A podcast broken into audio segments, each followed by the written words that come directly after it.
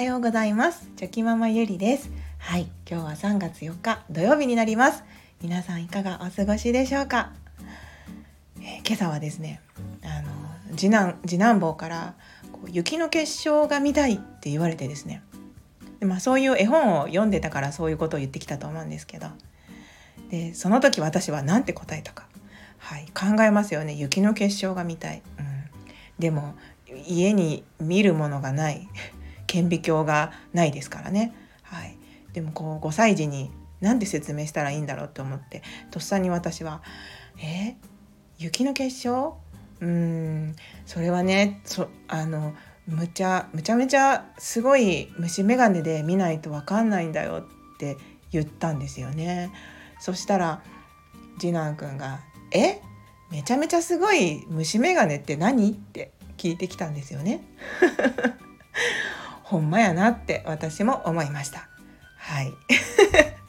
はい、そんな説明が説明力が絶望的な私が今日もはいお送りしたいと思います。ゆるゆるお付き合いいただけると幸いです。はい、それではあの今日はですね、あのー、今ちょっと本を本を読んでいるというかまあいろんな本を私はその並行しながら読むタイプなんですけどその中でちょっと面白いなって思った本がありましてでそれはそのやりたいことの見つけ方っていう本なんですけどもであのその中に書いてあることをもう少しはい、まあ、掘り下げるというか、はい、で話したいと思います。はいえっと、やりたいこととなりたいものは違うというテーマでちょっとお話ししたいなと思うんですけどでまあそこの本に書いてあったことはですねこうやりたいこととなりたいものを一緒にしてしまうとダメだよっていうことが書かれてたんですね。まあ、意味が全然違う違うからっていうことででそれはどういうことなのかというと、まあ、私は美容師なので、まあ、美容師で考えたとしてで例えばですねこうなりたいものが美容師なりたいものですよなりたいものが美容師って思った時はその職業のなんかイメージだけで答えているだけであってその奥にある本当は美容師になったら何をするのかお客様をきれいにするとかっていうあのだけではないですよね技術をするだけではないんですよね美容師という仕事の中には。もちろん裏仕事もやりますしであとは接客もしないとダメですよね。で自営業として美容師をするんだったらその経営のこともしないとダメですよね。とかその単純になりたいものだけでイメージしてしまうとその美容師って言っただけでも全然こう違うやらなければいけないことっていうのがまあ出てくるわけです。はい、なのでそのイメージだけなりたいもののイメージ職業のイメージだけでその自分の将来を決めてしまうとやりたいことを決めてしまうとちょっとこうそれてしまう目的がそれてしまうというか本当に自分のやりたいことからは遠ざかってしまう可能性があるよっていうことが書かれていてですね。で逆にそのやりたいことっていうことで考えてあげることが大事っていうことを書かが書かれていました。はい、でやりたいこと。だからその時にその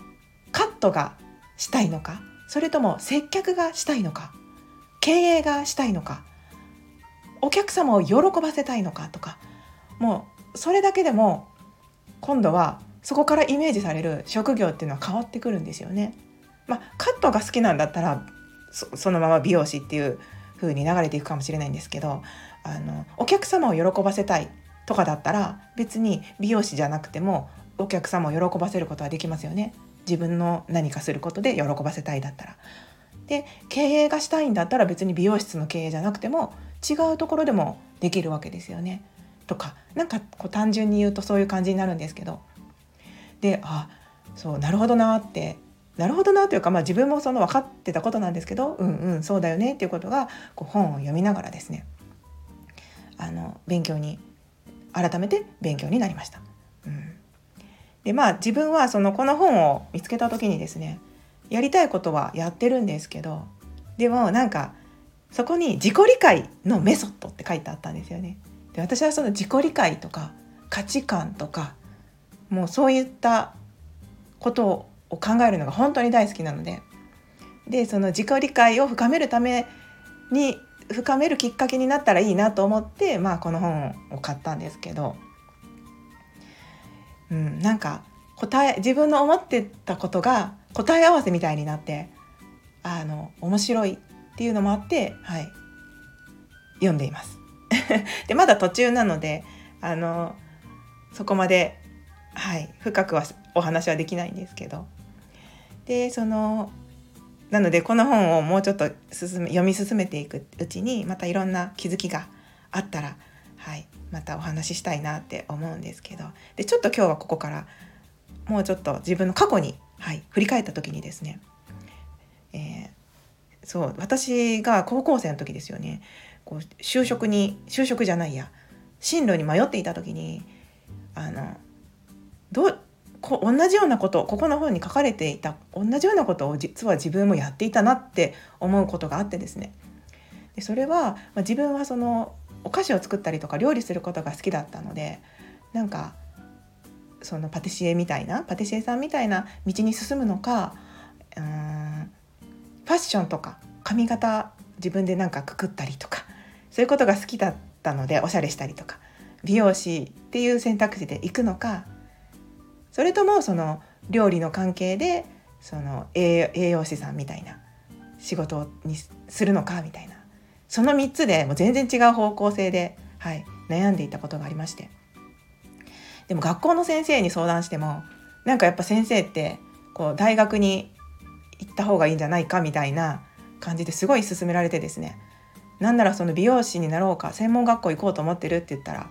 えー、なんでもったいないみたいな感じで 言われてですね今思うとあなんかなんでもったいないって言われたんだろうなって思うんですけどねその進学することが全てではないと思うので、うん、でもその時もですね私もすごいなんか自分で自己分析をこうしてたんですよね。なんかお菓子作りとかは趣味で自分で作りたいものを作りたい時に作ってそのお客さんじゃなくて身内自分の周りとか友達とかこう近くにいる人だけに食べてもらって美味しいって言ってもらえるのが嬉しいだけであってそれを仕事にしたいわけじゃないかもってその時分析しながら思ってたんですよね。で栄養士さんの場合はそのなんかずっとそのこう数字とかこうべ、まあ、机に座ってこ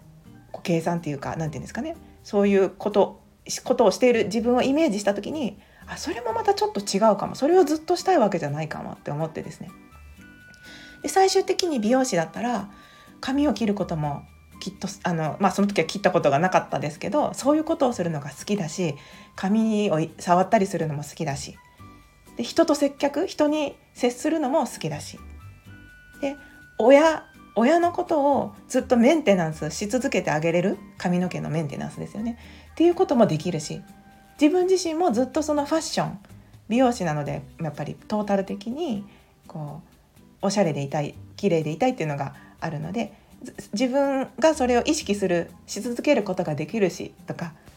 あとはその自分が頑張れば頑張った分だけ結果が出るし頑張らなければ結果が出ないしっていうなんかそういう感じが素敵だなって思ったりとか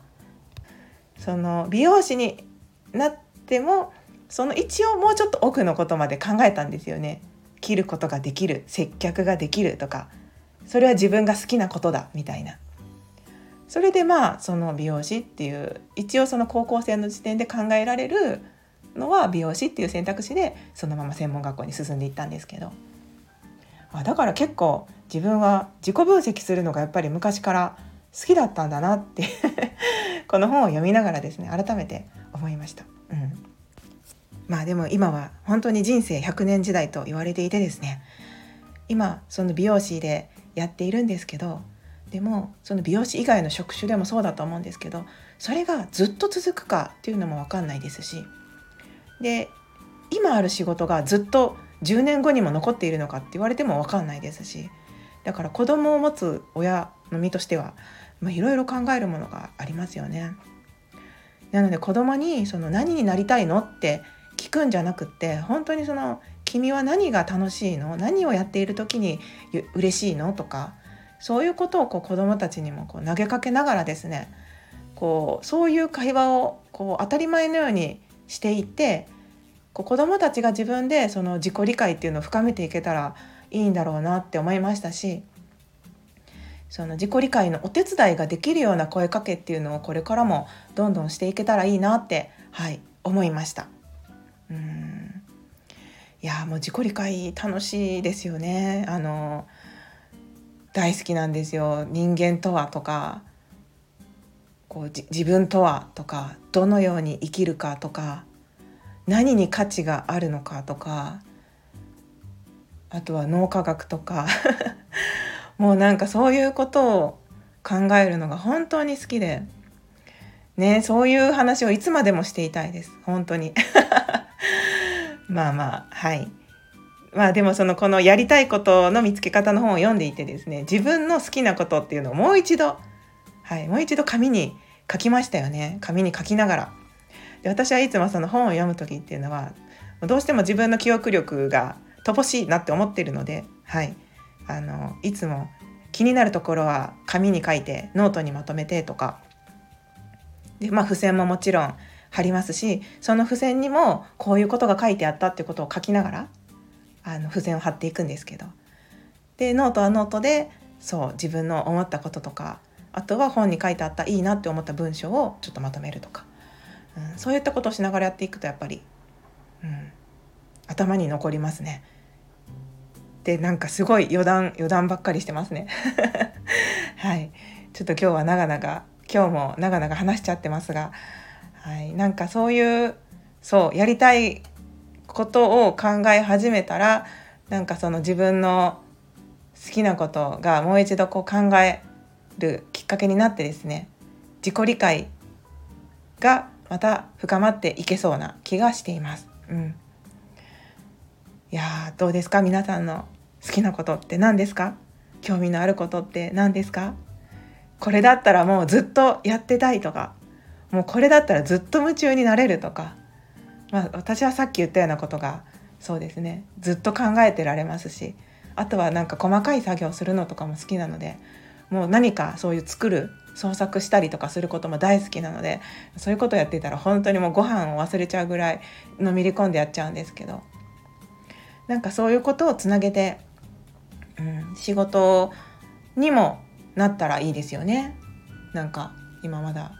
別にそれを始めようっていう気とかそういうのではないんですけどでもまずは考えることからが始まりだと思いますので、